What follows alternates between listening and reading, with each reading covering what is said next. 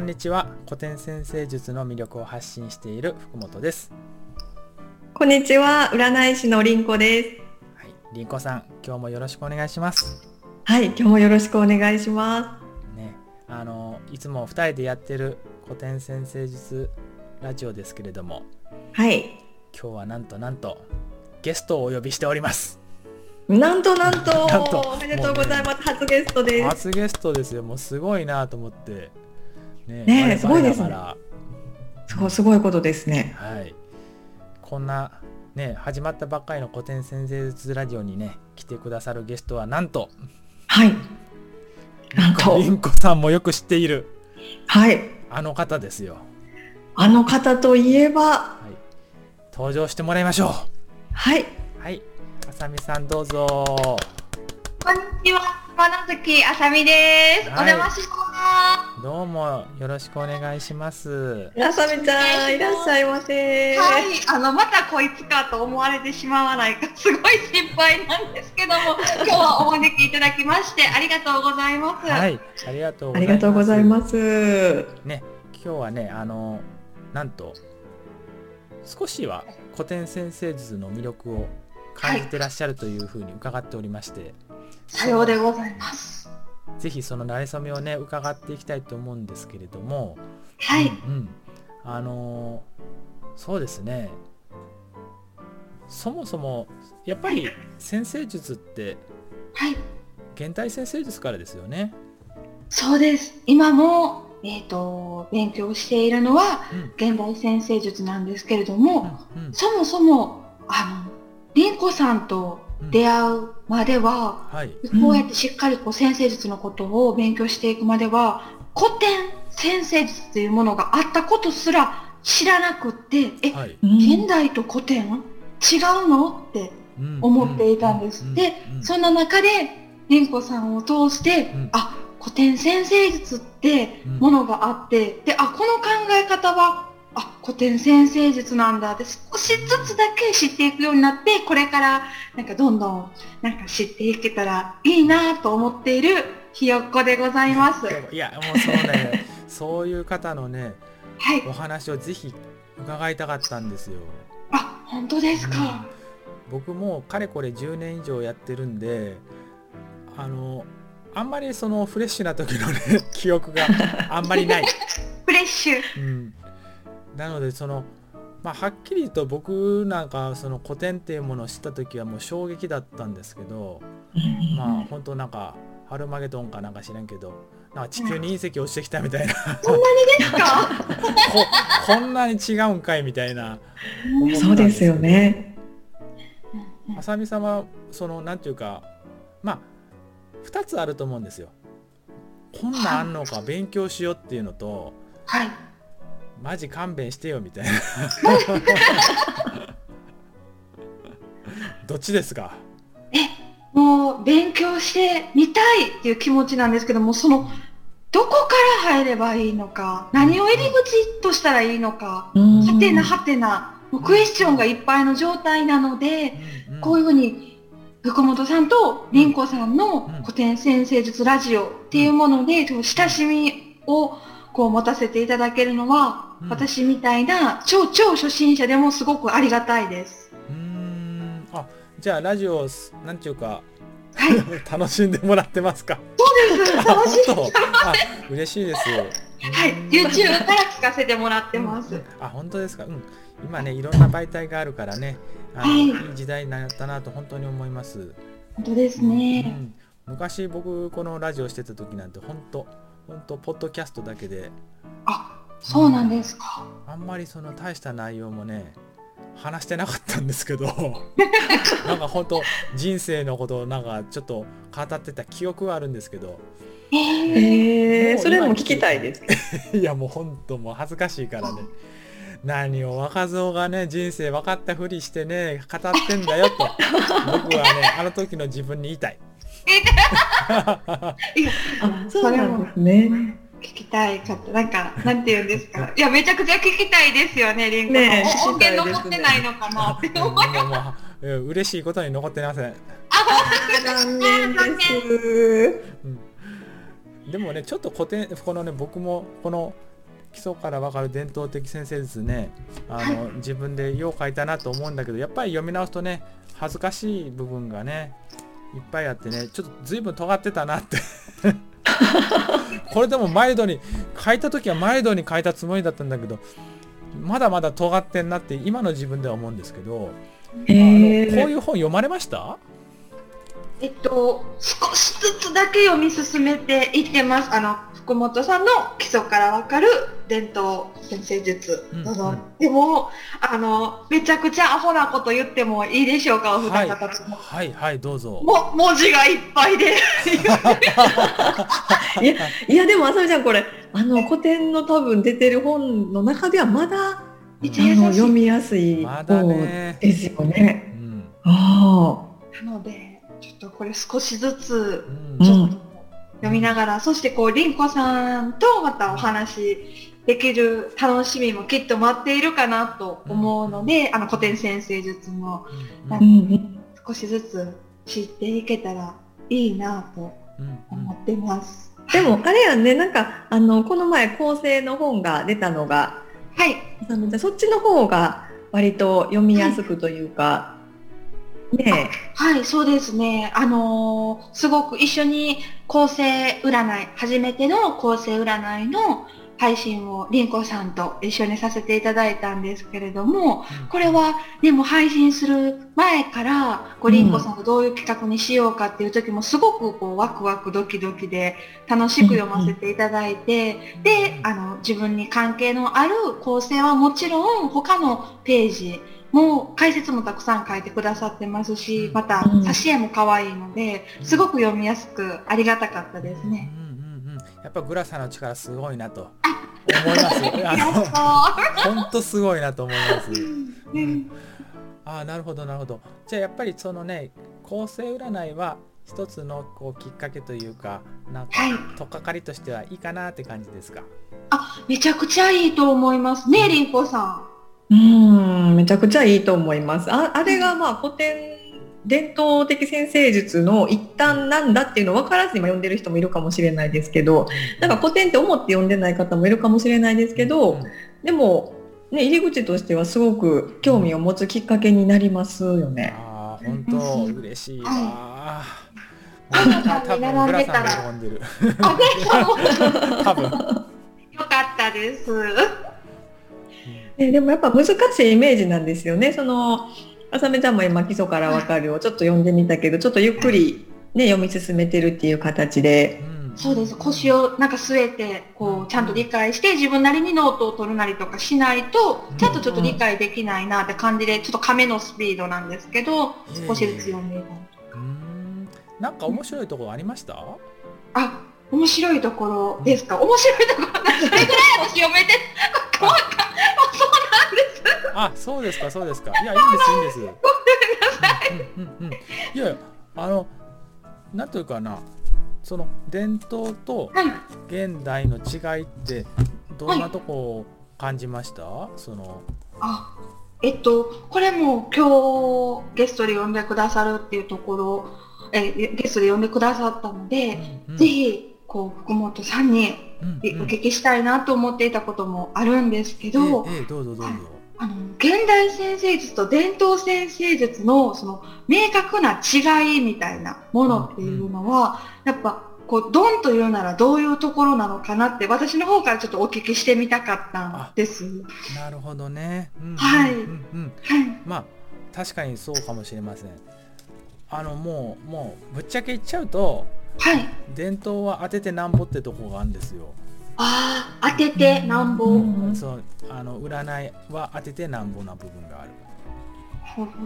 でも現代は当てちゃいかんよっていうところはあります。当て当てたちゃんって言うと言い方あれだな。当て物じゃないですよっていうところが現代の大きなところです。あなるほどね、うん、あそう言っていただけると、うん、すごく今すっとあなるほどって思いました。現代先生術はその言うたら、まあ、えっ、ー、と、当てることが、なんか全てじゃないというか、なんか、だからこそ、その、なんていうんですか、幅が広いというか、馴染みが、馴染みやすいというか、そういうところがあるなってまあ可能性がね、はい。現代先生術ってすごい広いですよね。その受け皿というかさ、なはい。なんというかねもう許容範囲というかうんそれは圧倒的に現代の方が広いなと思います。あー逆に古典はもう当てるために存在しているって言っても、ある意味過言ではないってことですか？そうそうですねだからなんかこう、うんほらあの料亭の味を受け継ぐ料理人じゃないけどこうこう厳しい修行が 待ってるじゃないけど、まあ、ルールが決まってるんですよね。あそうね、ルールがしっかりと決まっているんです。ね。なるほどです。ね。で、そうなってくると、あの、ホラリーっていうのも古典先生術になってきます。か、それがです。ねホラリーね、モダンホラリーっていうのもあるんです。よ。あ、モダンホラリー。うん、あモダンホラリーっていうのはまあでも何をもってモダンホラリーっていうかなかなか難しいんです。けど、はい。あのちょっとやっぱり伝統とは違うところは例えばそのハウスの扱いとかが違ったりしますけどはい。まあ僕が読んだあくまで僕が読んだモダンホラリーの本は例えば月をあのよく伝統だとねあの月をもう一つのその質問者として割り当てる。要するに第一ハウスアセンダントの支配性をまあなんだ？質問者に当てはめてさらに月もそれに当てはめるっていう風に2つの意味2つの星にを主人公にするんですけどどっちかっていうと現代はそそういうのはなかったですけどねその1ハウスの支配性だけみたいな感じ。へえ。あとは単純に月がど今後どういう風なアスペクトをどんな星と取っていくかだけで、まあ、はい今後を見ていったりとか、へえ。まあ伝統にもそういうのはあるんですけどその月のアスペクトどうやって取っていくかで未来を占ってあるんですけどそれはとてもちょっと特殊な環境のだけにあだけに使うんでいつもそういうふうにその推移を見るために使えるかっていうと本当はまあ伝統の場合は違う。あ伝統というかまあ古典も一緒やけど、うん、うん。えー。でもまあなんか現代ではそれをなんかなんだろうな広くやってる人もまあいるはいる。まあ自由ではあるけど、うん。ああ、古典ではちょっと。と違う。あって感じ。そうなんですね。うん。へえ、へえ、本当いろいろあるんですね。そうそうちょっとね あのねそうなんですよね。あ確かにちょっと一般的なイメージで古典イコールホラリーってなんかこうイメージがついちゃってるかもしれないですね、はい。なんかそんなイメージが、はい、ありました。うんうんうんうん。うんそれそれがね それが確かにちょっと良くないね。ああのうん。た確かにそういうイメージがつくのちょっとわからなくはないんですよ。あ、うんうん。なんでかって言ったら、えー古典はもう先生術の学ぶベースがまずホラリーから始まる。でその後ホラリーができるようになってようやく誕生日の占いができるネイタルができる。でそれができて初めてあの万伝って言ってあのもっと世界のこととか、うん世の中とか天候のこととかそういったことが分かるってまあそういうステップになってんですよ。そうなんです。うんへえ、先にホラリーなんですね。先にホラリーなんです本当は。僕の講座逆にしてるけど。そう、そうです。先生の講座はね、あのネイタルの読み方からやってくださるんですよ。あ、そうなんですか。はい。あ、では、りんこさんは、えっ、と、ネイタルの読み方を福本さんから学ばれていて、で、今はそうそうホラリーって形あ、そうです。んで、そう、中級でホラリーを今学ばせてもらってるんですよ。すごい。いや面白いですよね。面白いです、面白い。です。あそこまでいけるのかな？なんかすごいもう、たくさんの先生術、その現代の先生術でも、例えばなんか心理先生術だったりだとか、いろんな技法があったりとか考え方があって、うん。で、その各分野に、分野もなんかすごくこう奥が深いので、でも自分の体と脳みそは一個だけなので、どこに興味と好奇心を持って、こう深めていくのか。うんで、まあ、一個知ってったら、いろんなものでやっぱつな、横つながりになってると思うので、あ、じゃあこっちもあっちもとなっていくと、なんかもう頭がちょっとぐるぐるしちゃいそうな感じになるんですけど。確かにそうですよね。うんうんうん。何学んだらええんやろみたいな感じですよね。あちょっと悩んだったりとか、いろいろそれぞれにちょっとだけ知ると、あ、面白そうだな、すごいなと思うんですけど、でもなんかやっぱりこう、全部一気にやっていくのはちょっと自分が混乱してしまうなっていうのがあるので、まあ、まずはちょっと、まあ、馴染みのあるものからとか、なんかちょっと興味のあるものから取っかかりにするといいのかなとか思ったりもするんですけまさにその通りだと思いますよ。それが答えだと思ってますよ、僕。あ、うん。本当ですか？あそれが答えだ。うん、それが答えだ。ウルフルズかい。そう言ってほしかった海産人大好き。好きです好きです。あさみさんじゃあ興味って何なんですか？興味、あ、うんえっと、そのせ先生術に関してか、それともウルフルズに関して。ウルフルズはねちょっとね別の番組でお願い。したくて。あ、そうです。うん先生術でもうもう現代古典こだわらずはい先生術でどういう風なのができたらいいなって思います？そうですね。今、一番ちょっとやっていきたいなと思ってるのが、さっきもちらっと言った心理先生術の方の学びであったりだとか、あとミッドポイントの考え方とかもちょっと知っていって、実際の鑑定現場とかでも使えるようになりたいなっていうふうに思っているんですけれども、ただやっぱり私古典も少しずつでもいいから知って身につけていきたいなと思っている理由が実はあって、はい。はい、っていうのが私の、えっと、えっと、先生術の師匠みたいな先生がいてて、その先生のもとで講座を今も受けさせてもらってるんですけども、はい。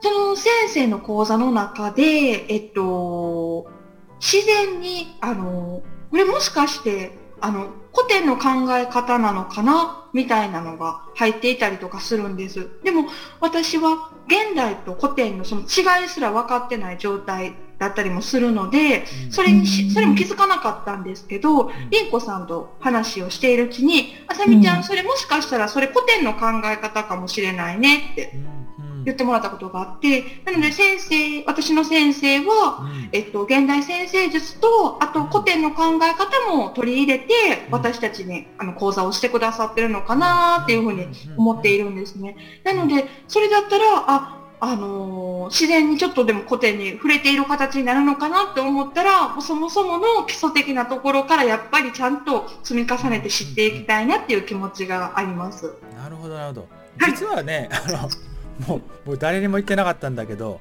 はい。あのさすがもう本当鏡隆二先生はすげえなと思うんだけど、おお鏡さんだけは気づいたんだけど、はい。あのえ僕がねあの確かねサインのマークの意味をねどっかでね本で書いてるんですよこの基礎からわかる伝統的先生術に。あ、うんそうなんです。何ページでしょうちょちょっとねごめんうん今パラッと見たけどあの 自分で我ながらちょっとどこに行ったかわかんないんだけどこれ実はねまあ、はい後でちょっと思い出したらちょっとページ数言いますけど、はい。あのなんとこれ実は現代先生術の説明で書いてあるの。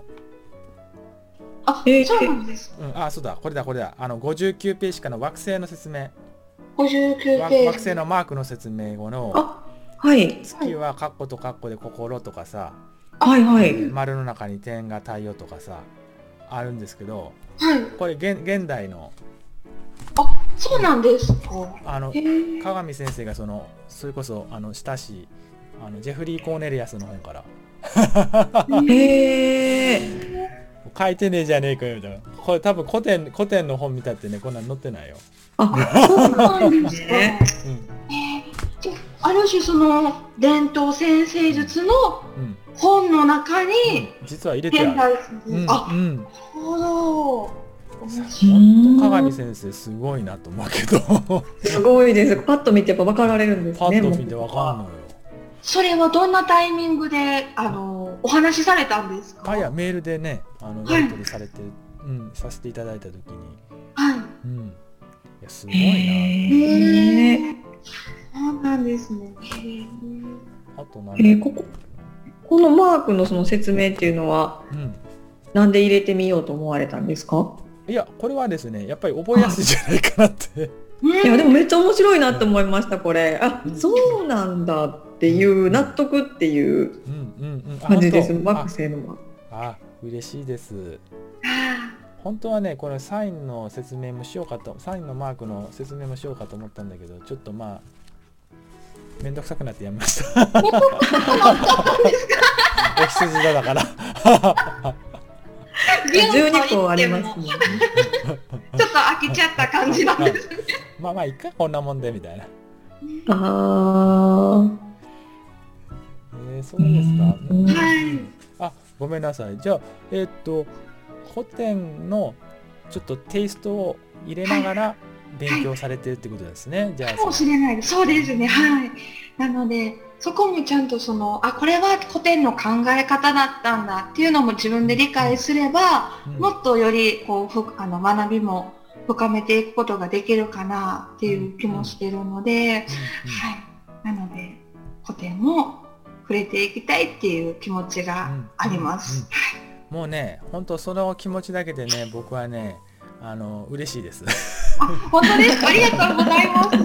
恐縮です。うん、あの今までちょっと古典の話で全然してなかったんですけど、はい、別に古典とか全然あのそっちのけの話で、はい、世の中のそのなんていうか新しいリノベーションとかその新しい考えがね、はい、あの主流になるきっかけというかあのはあのまあその全体にどのぐらいその考えが広まるかっていうのは結構大事なんですけど、まあ僕が聞いた話ですけども、その全体の3%にその考えが広まった時にそこの大きな流れが起きるっていうふうに言われてて、つまりだから僕らはそのうん、僕らって勝手に一括りにしちゃったけどまあ古典派としては要するに現代先生術含めて全体的な先生術をやってる人の3%に古典ってあんだなっていうことを知ってもらうだけで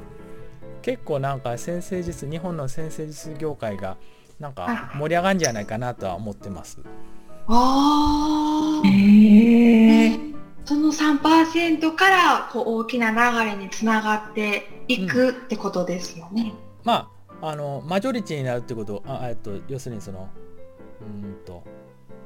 それが主流になるってこともあるんですよ実は。3%から始まるっていうのは。本当に。それはねまあレーニンとかもそうだけどまあレ,、レ まあ、そうレーニンの話したってしょうがないんですけど、まあ、要するに 少数派だけどはい、まあ、それが認知されることによって、はい、まあ、世の中で革命が起こるっていうことはまあある。というか、まあ、そういうパターンなんですよ。うん、いや福本さんはこの、うん、もしかしたら革命者の一人になるのかも ああごめんなさい。僕ねそれ言い方がねあれだったな。革命を起こしたいわけじゃなくてとにかく知ってもらえれば十分と思ってるんです。そうあのそれでそれでなんか勉強しようかなとか興味持とうかなって思うかどうかはまあその人次第。少なくとも存在だけは知ってほしいよっていうスタンスです。でも最近増えてきてますよね。きっと絶対古典っていうものにちょっと興味を持つようになった先生術家の方っていうのはというか勉強してる人って増えてるんじゃないかなってこう体感があるんですけど福本さんはどう思われます？ちょっと増えてきたなって感じがします？たうんなんかね本当エレミエルさんとかねもう、うん、というかあのグラさんも全然その本当古典やってこられたのにそのようやくそのね表に出てきたというか隠してたわけじゃないと思うんですけど 表だって行動されてなかったのが急に出てこられたっていう方も出てきたり、もうまあ盛り上がってきてはいるのかなとは思うんですけどまあ3%ではないね。あやっぱまだそこまでは、うん、まだ0.1%とかだと思うな。あそんなもんですか？いや僕の僕のイメージですよ。へだって本屋さんで多分さあの鏡先生の本とか石井ゆかり先生の本とかがドンドンとか並んで松あ、ぱい並んでた多分多分伝統的先生術並んでたところでなんやこれ。多分売り場面積の3%占めるぐらいじゃないと多分あそうか。違うと思うからまだまだ全然と思ってます。0.1%ぐらいと思ってます。そうそうです。そう思うとその言ったらある意味そのえーと、先生術どうのこうのじゃなくて、まあ、人口っていうかその全員の人たちの見た中の3%とあの先生術がもう元から好きでで自分で勉強もしていってるっていう人の中の3%とじゃ全然違うかなって思ったんです。あのそれこそその先生術を元から好きですよっていう一つの中でだったらもう3%なんかとっくに超えてるんじゃないかなと思ってええー、ってさっき言ったんですけど確かに石ゆかりさんとか、うん、あのね、あの私も好きなんですけど例えばしいたけ占いとかそういうのがすごくさん最近ね、はい、すごいですね。すごいですよね、うん、本当に文章もすごい。あ文章あんな全然書けないもん僕。絶対書けない。なんかほっこりする文章で。だからこそ、もう一般の人たちにもこう日常にこう馴染む占いというか、でそういう人たちの中で考えた3%っていうのは確かにすっごい大きな数字なんだなって思いました。ありがとうございます。うんうん、まあでも逆になんかこう盛り上がってきてるなじゃないですけどなんかちょっと古典ななんていうか今回はだからあの浅見さんは凛子さんから古典のことを聞いたと。いう、はい、そうですね。ですよね。はい、他にそういう人っているんですかね？あーっていうと私みたいなパターンの人間ってことですか、うんうん、そうですそうです。ああどうでしょうか、例えば今その古典に興味を持つきっかけとして多いだろうなって私の推測なんですけども、はい、あの例えばツイッターとかで、うん、それこそ福本さんだったりエレミールさんグラさんとかのあの発信力のある、まあ、フォロワーさんの多い先生たちが古典について親しみやすさを持って発信してくれているおかげで、興味を持ってきてる方はめちゃくちゃ多くなってきていると思いますし、その、えっと、古典先生術っていうものの存在感がすごく大きくなってきているんじゃないかなって肌感でも感じます。うんうんうんそうですか。SNS 上でちょっとそういう肌感覚ってことですね。そうですね。はい。ちょっと SNS 上ではっていう、うん、感じ。あと私ねあのあの先生術その現代しか知らない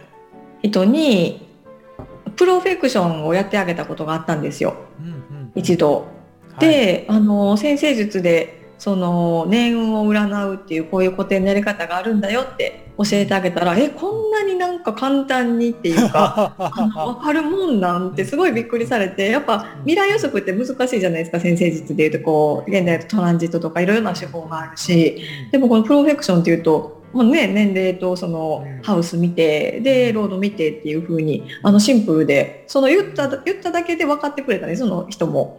なんで、それで、あ、古典ってそんなんできるんやって興味持ってくれたっていうことが最近ありました。うんうん、そうなの古典の方がね簡単な技術って実はあるんですよね。そうですよねプロフィールは本当にああと思ってすごい、うん、使いやすいです。うんうんうんうん